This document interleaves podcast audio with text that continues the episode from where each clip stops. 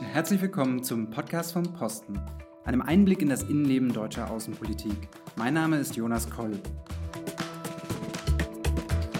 In der dritten Folge unseres Podcasts wird es heute um die Beziehung zu zwei unserer wichtigsten Partner in Europa gehen, nämlich zu Frankreich und Italien. Dazu habe ich Ende August mit Susanne Wasum-Reiner gesprochen, die die erste deutsche Botschafterin in Paris und bis zu diesem Sommer die deutsche Botschafterin in Rom war. Sie konnte somit in den letzten Jahren hautnah die großen politischen Veränderungen in Europa miterleben. Wir sprachen daher über die Bedeutung der deutsch-französischen Beziehung für die Zukunft Europas und auch darüber, wie entscheidend sich die Migrationskrise in Italien auf die Beziehungen unserer Länder ausgewirkt hat. Frau Botschafterin, herzlich willkommen bei unserem Podcast. Sie waren völkerrechtliche Beraterin der Bundesregierung von 2009 bis 2012. Und Sie sind als 2012 dann als erste deutsche Botschafterin nach Paris gegangen, ähm, in Frankreich, und dann 2015 von Paris nach Rom. Wie war das für Sie, dort in Paris anzutreten? Das war äh, zunächst eine große Überraschung für mich, weil ich ja äh, als Leiterin der Rechtsabteilung und als Völkerrechtsberaterin der Bundesregierung äh, nicht die Europa-Expertin äh, des Auswärtigen Amtes war. Ähm, aber ich bin ähm, dort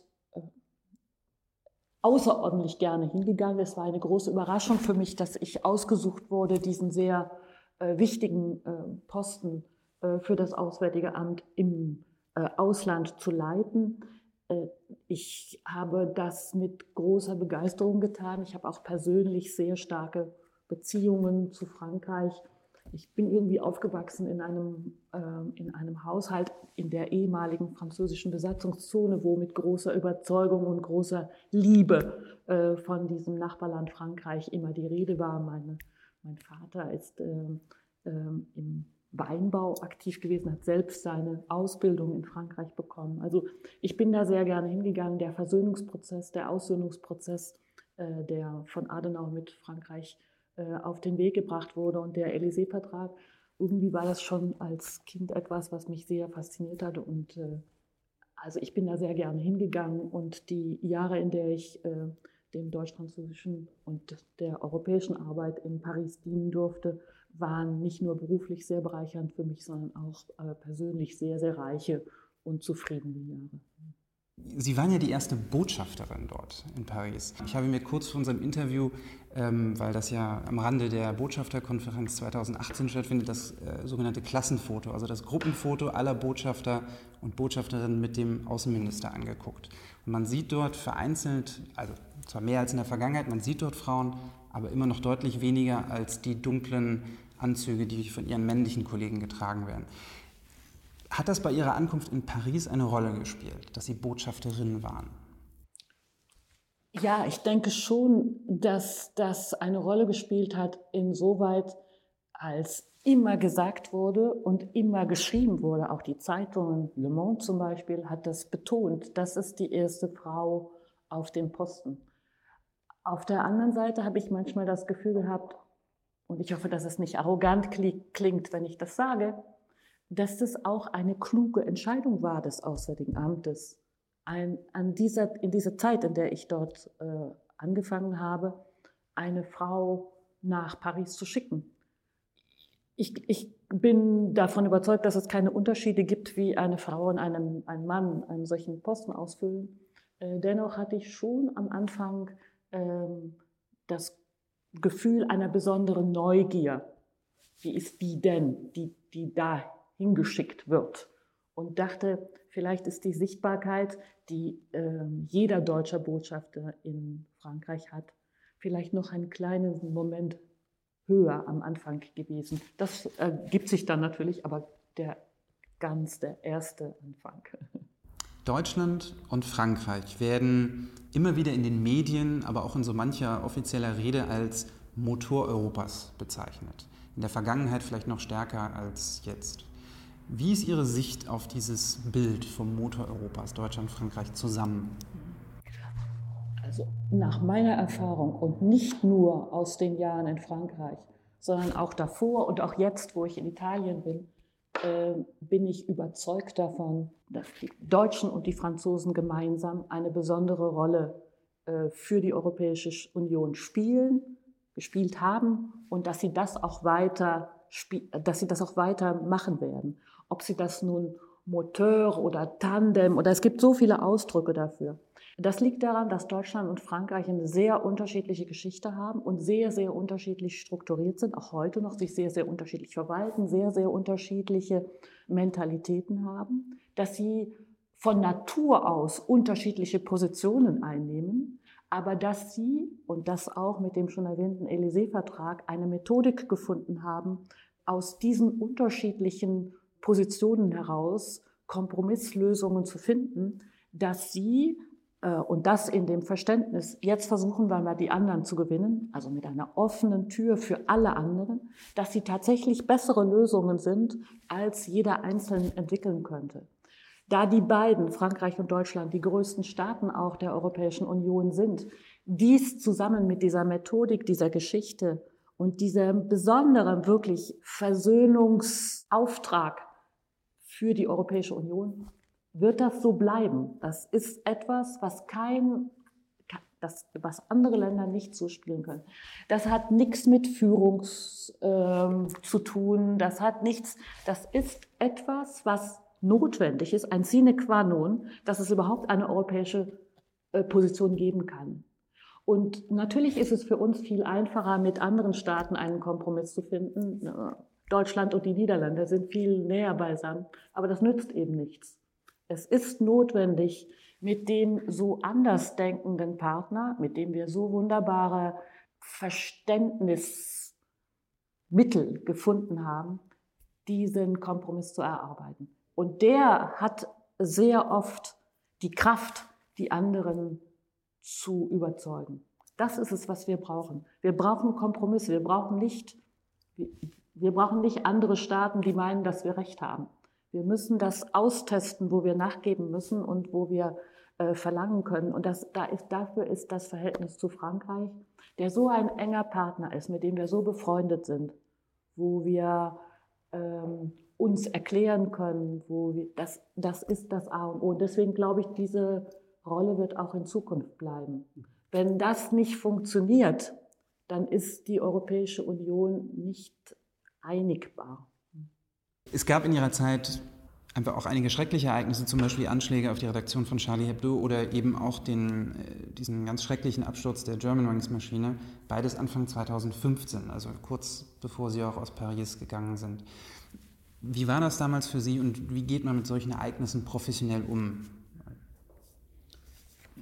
Das waren in der Tat zwei Ereignisse, die mich äh, zutiefst betroffen haben. Dieser Anschlag auf die Redaktion von Charlie Hebdo war etwas, wo ich tiefen Schmerz mit den Franzosen empfunden habe, wo ich wirklich, also das war nicht anders, als wäre ein Freund schwer verletzt worden. Also da hat man sehr große Solidarität empfunden. Da ist ja auch die Bundeskanzlerin gekommen. Das war, es war eine Mischung von äh, großem Entsetzen, großer Trauer und äh, große Solidarität äh, mit, mit diesem Land. Äh. Und ähm, ich meine, so der Absturz einer solchen Maschine, ich war dort, ich bin zwei Stunden nach Absturz dank des ähm, wunderbaren damaligen Innenministers von äh, Frankreich, der mich angerufen hat und gesagt hat, kommst du mit, weil du kommst sonst nicht dahin. Bin ich mit ihm dort mitgefahren und war dann vier Tage mit den kleinen Schüchen, die ich anhatte und einem blauen Kostümchen dort in den Bergen und habe dort mit den Eltern gesprochen. Das ist, äh, ähm, das war sehr, ähm, das war sehr erschütternd. Ähm, ich war aber für diese Menschen trotzdem wie so eine Art Anker. Also da, man hatte so eine Jacke an, wo drauf stand Botschaft. Und wenn es auch nur war, dass man jemanden in den Arm genommen hat oder jemandem gesagt hat, ich kann dir dein totes Kind nicht bringen. Das können auch andere Leute. Dennoch, also es gab so viele Formalitäten zu erfüllen. Auch war das gut dass die Botschaft so präsent war. Also äh, das klingt komisch, aber ich hatte das Gefühl, es ist auch eine Arbeit, die jemand machen muss. Und äh, ich habe mich auch dort mit dieser Arbeit identifiziert. Aber ich hatte dort auch ich meine, das Privileg, das unendliche Privileg als Botschafter diesen deutsch-französischen Beziehungen dienen zu dürfen. Ich hatte dort sehr viele bewegende äh, Begegnungen mit Menschen. Also ein großes Vorbild von mir persönlich ist Simone Weil. Und äh, sie hat mir, als ich dort angekommen bin, am ersten Tag einen Strauß Blumen in die Residenz geschickt und ich habe sie dann kennenlernen dürfen. Boah, das war bewegend. Oder auch an diesen Orten deutscher Verbrechen, Oradour-sur-Glane. Ähm, da gab es einen Herrn, der 25, der hat das überlebt als einer von zwei. Und er hat dann sein Leben verbracht in dem Beruf, den er hatte. Aber danach hat er gesagt, wir müssen uns mit diesen Deutschen versöhnen. Und er ist praktisch das Bild der Versöhnung von Oradour-sur-Glane geworden. Robert Ebra. Es war unglaublich, diesen Menschen zu treffen und mit ihm durch Oradour-sur-Glane. Da kann man nicht, das ist nicht etwas, was einen kalt lassen kann. Und es ist ein Privileg, was man hat als Botschafter, dass man diesen Menschen begegnen kann. Das heißt, so, wenn man so will, die, die deutsch-französischen Beziehungen sind etwas ganz Besonderes, aber man, Sie haben dort Facetten erlebt, die das eben, die diesen, diesem abstrakten Begriff oder auch sowas wie Motor in Europa ja doch eine sehr persönliche und eine, eine sehr menschliche. Menschen, die, alle diese gibt. Menschen, die dafür, die davon überzeugt sind, von der von der Richtigkeit des Versöhnungsprozesses. Und anders als mit anderen Ländern, wo wir Frieden gemacht haben, ist dieser Versöhnungsprozess hat eine feste Wurzel in der, in der französischen Zivilgesellschaft auch. Also wenn da eine Regierung käme und würde sagen, die Deutschen sind uns jetzt äh, Schnuppe und äh, das ist jetzt egal, was die machen, das würde in Frankreich nicht funktionieren. Vielleicht können wir auch ähm, kurz zu Ihrer Zeit in Italien springen. Also so wichtig wie das deutsch-französische Verhältnis war, Sie war, sind ja dann 2015 nach Rom gegangen als Botschafterin. Jetzt ist Italien auch einer der wichtigsten Partner für Deutschland in der Europäischen Union. Italien ist sehr stark und in den vergangenen Jahren vielleicht wie kaum ein zweites Land der Europäischen Union betroffen von der Flüchtlingskrise als äh, Zielland oder auch teilweise als Transitland für Migrationen in die Europäische Union vom afrikanischen Kontinent. Wie hat sich das auf Ihre Arbeit ausgewirkt? Das ist ja etwas, was auch äh, durchaus zu Spannungen ja auch immer wieder führt im bilateralen Verhältnis.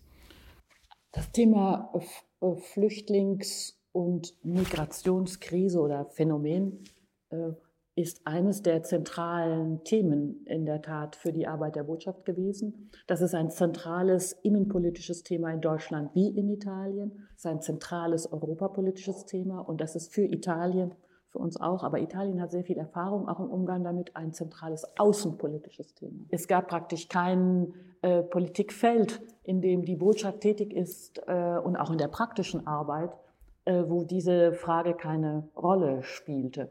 Und die Botschaft ist auch sehr gut ausgestattet worden. Also Verbindungsbeamte zwischen dem Innenministerium hier und dem Innenministerium dort, äh, Kolleginnen vom BAMF, von der Bundespolizei, alles ähm, auch um, also ganz unmittelbar Migrationsfragen und Menschen, die dort angekommen sind, äh, ähm, zu versorgen oder also was auch immer für Fragen zu beantworten. 95 Prozent aller Abfahrten aus Libyen kommen in Italien an. Und wenn man sich Italien auf der Karte anschaut, weiß man auch, dass äh, das Bauen einer Mauer, um diesen Flüchtlingen zu sagen, ihr könnt hier nicht ankommen, ein unmögliches Unterfangen ist. Äh, ich meine immer, dass äh, Europa der reichste Kontinent äh, auf diesem Globus, auf dem, ich weiß nicht, über 65 Millionen Flüchtlinge äh, sich aufhalten, ähm, in der Lage sein muss, hier zu helfen und sich solidarisch zu zeigen. Natürlich muss man das steuern, aber ich meine, ähm, dass bei 500 Millionen Einwohnern, die Europa hat, eine Million ankommende Flüchtlinge und Migranten nicht ein existenzielles Problem darstellen können, ist, glaube ich, offensichtlich. Trotzdem ist die Angst vor Migration ein populistisches Thema geworden in den Jahren, in denen ich dort war.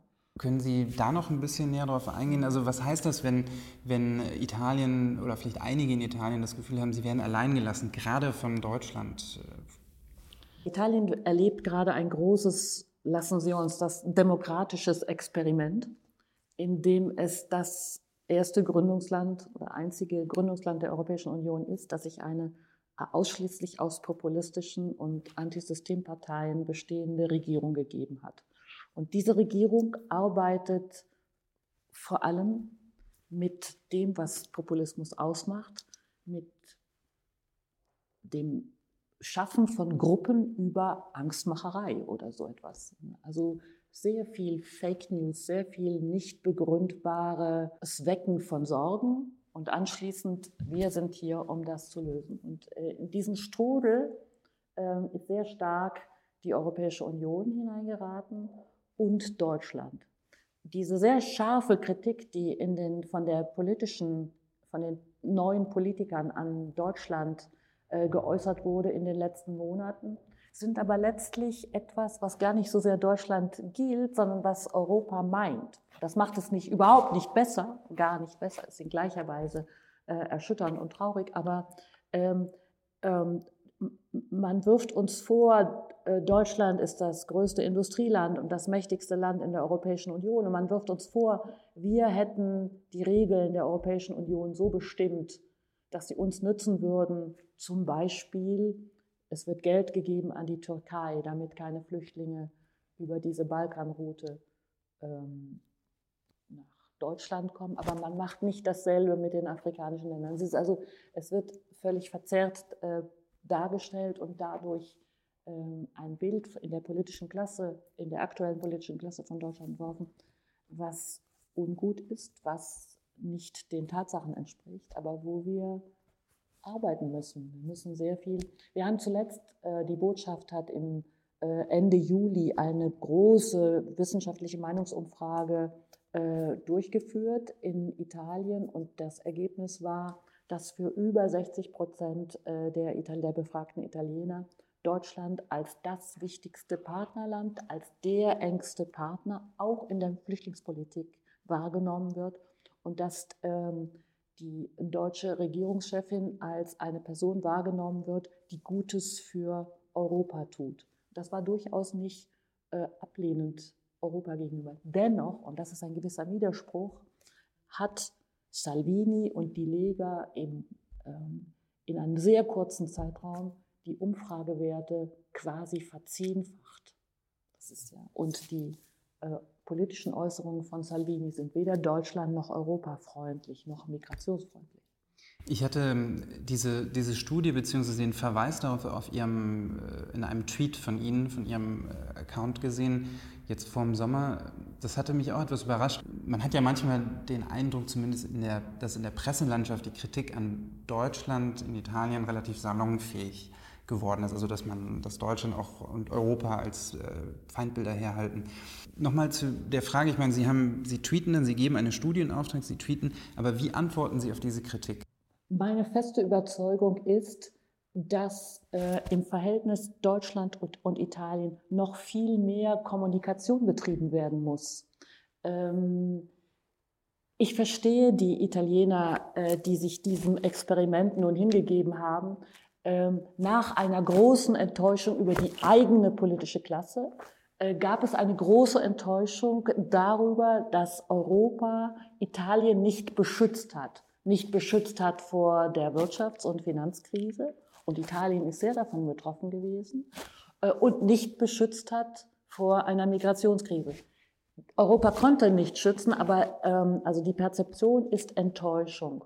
Da spielt Deutschland irgendwie eine Rolle, die es faktisch gar nicht hat. Aber um das da herauszukommen, müssen wir noch viel mehr kommunizieren. Es muss noch viel mehr zwischen, also sowohl auf der Regierungsebene als auch in dieser Arbeit in die Gesellschaft hinein, ähm, was stattfinden. Ähm, alles, was Menschen verbindet, ist wichtig, weil äh, in, es gibt viele Stereotypen, die, äh, die funktionieren. Also die gibt es von Deutschen gegenüber Italienern. Das ist ganz offenkundig, was es da alles für furchtbare Stereotypen gibt. Aber die gibt es auch umgekehrt. Das heißt, äh, wir bräuchten eigentlich noch viel mehr ähm, Austausch junger Leute, also ähm, Schüleraustausch wahrscheinlich schon. Man bräuchte mehr, noch mehr Italienisch lernen in Deutschland.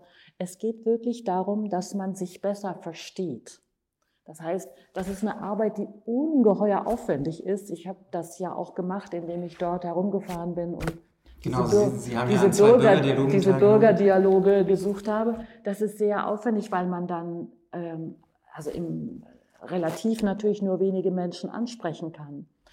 Aber was auch funktioniert ist, die Italiener, die arbeiten oder leben sehr viel mit sozialen Medien, dass man auch das wirklich maximal ausnutzt. Also Kommunikation ist, glaube ich, das Stichwort, was wirklich, wirklich äh, vonnöten ist.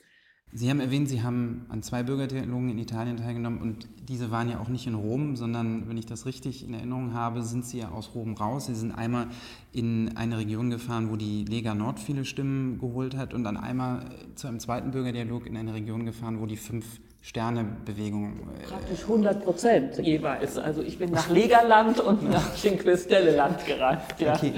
Was, ähm, was ist Ihnen da aufgefallen für Bilder von Deutschland im Gespräch? Also was denken dort die Menschen? Sind das auch einfach diese stumpfen Stereotypen oder kommt man, wenn man in so einen Dialog tritt, doch auch über das Stereotyp hinaus? In beiden Regionen überraschenderweise große Freundschaft und große Neugierde von den Leuten, die dort waren. Aber dann natürlich ähm, auch Sorge. Also Deutschland wird überall als Land wahrgenommen, und das hat etwa, das ist praktisch das einzige Thema, wo wir uns überhaupt nicht verstehen, ist ähm, Wirtschafts- und Finanzpolitik. Da gibt es unterschiedliche Herangehensweise, unterschiedliche Schulen, unterschiedliche Traditionen. Und dann gibt es ein Stichwort, das heißt Austerität, wo Italiener meinen, äh, wir hätten den Gedanken, dass man überhaupt kein staatliches Geld ausgeben darf und ähm, wenn man das in Italien machen würde, dass eben alles zusammenbricht. Also es ist ein, eine völlig falsche Vorstellung, wenn ich dann erklärt habe, ähm, ja, alles, was wir meinen, ist, dass man dann, sagen wir mal, relativ vernünftige Haushaltspolitik macht und eine Haushaltspolitik, die so ist, dass ein Staat weit mehr als 100 Prozent verschuldet ist, dass das ähm, ähm, die Souveränität eines Staates äh, tangiert wenn ich das so dargestellt habe, dann haben manche ge gesagt, ja, aber so, so verstehen wir das gar nicht. Wir, wir haben das immer ganz anders wahrgenommen. Oder ich glaube, erklären, ähm, Dinge richtig stellen, das ist das, was wir dauernd machen können. Also Sie waren in Paris, Sie waren in Rom als Botschafterin. Und in diesen Jahren, in denen Sie dort waren, von 2012 bis jetzt 2018, ist ja auch viel passiert in, in Europa. Also um vielleicht nur bei dem Thema Europa zu bleiben. Es gab die Entscheidung dass, ähm, zum Brexit, also das heißt, die Europäische Union hat sich in ihrer Zeit als Botschafterin äh, verändert. Wie haben sich Ansprüche an die deutsche Außenpolitik in dieser Zeit verändert? Also ist, äh, es ist nicht nur Europa, was sich vollständig ändert im Moment, sondern es ändert sich auch alles um Europa herum. Ein großer, großer, der, unser wichtigster Partner stellt die Zusammenarbeit zwischen Europa und dem eigenen Land oder uns und dem eigenen Land in Frage. Also es gibt, es hat sich alles geändert. Und das ist die Vereinigten Staaten. Die Vereinigten Staaten von Amerika. Also es ist nicht nur so, wie die Kanzlerin vollkommen richtig sagt, wir müssen unser Schicksal in die eigene Hand nehmen, sondern es gibt auch sehr viele Erwartungen, die an uns gerichtet sind. Ähm, wir sind äh, ein, ein Land, was keine regionalen Interessen irgendwo sonst hat, sondern äh, unser Selbstverständlich, unser Selbstverständnis ist. Und das ist auch ein Grund, warum ich quasi stolz bin, für das Auswärtige Amt arbeiten zu dürfen. Das ist äh, für eine multilaterale, regelbasierte, internationale Ordnung einzutreten, die Stabilität schafft und eben auch Frieden schafft. Die Erwartungen an uns sind ähm, mit dem Wort Führung ist das falsch dargestellt, aber dass die Impulse und Anregungen ähm, und Aktionen von Deutschland ausgehen, die im Verbund mit anderen Staaten, mit Partnern, die wir uns vielleicht jetzt ad hoc suchen, äh, in diese Richtung führen. Und wir sind ein ähm, außerordentlich glaubwürdiger Partner geworden. Also da gehört die Aufarbeitung der Geschichte dazu, da gehört ähm, der Einsatz für Europa und auch das Wissen der anderen Staaten, dass unser Einsatz für Europa ähm, eine Vision ist, die nicht nur im Grundgesetz steht, sondern die wirklich zutiefst auf Überzeugung beruht. Ich glaube, damit können wir äh, sehr viel machen. Und weil wir dazu noch eine enorme wirtschaftliche Macht sind, müssen wir das auch. Ich glaube, man kann nicht so eine große Wirtschaftsmacht auf der Welt sein, ohne die politische Verantwortung, die damit verbunden ist, auch aktiv zu nutzen und zu betreiben. Ja, was folgert daraus jetzt für uns? Das folgert, es folgert daraus, dass äh, für uns es wichtig ist, Partner zu suchen, Partner zu haben und dass wir deutlich machen müssen, dass Deutschland ein außerordentlich lohnender Partner ist. Es reicht nicht mehr zu sagen, wir sind, wir haben äh, den großen Partner USA und wir haben die Europäische Union. Wir müssen sehr viel offener sein. Wir sind ein lohnender Partner und wir brauchen Partner. Vielen Dank für dieses Gespräch, Frau Botschafterin. Herzlichen Dank für das Gespräch. Das war die dritte Folge vom Podcast vom Posten des Auswärtigen Amts mit Susanne Wasum-Reiner, die in den letzten sechs Jahren zuerst Botschafterin in Paris und dann bis diesen Sommer unsere Botschafterin in Rom war. Wir würden uns wie immer über Kommentare und Feedback auf unseren Kanälen und per E-Mail an podcast.diplo.de freuen.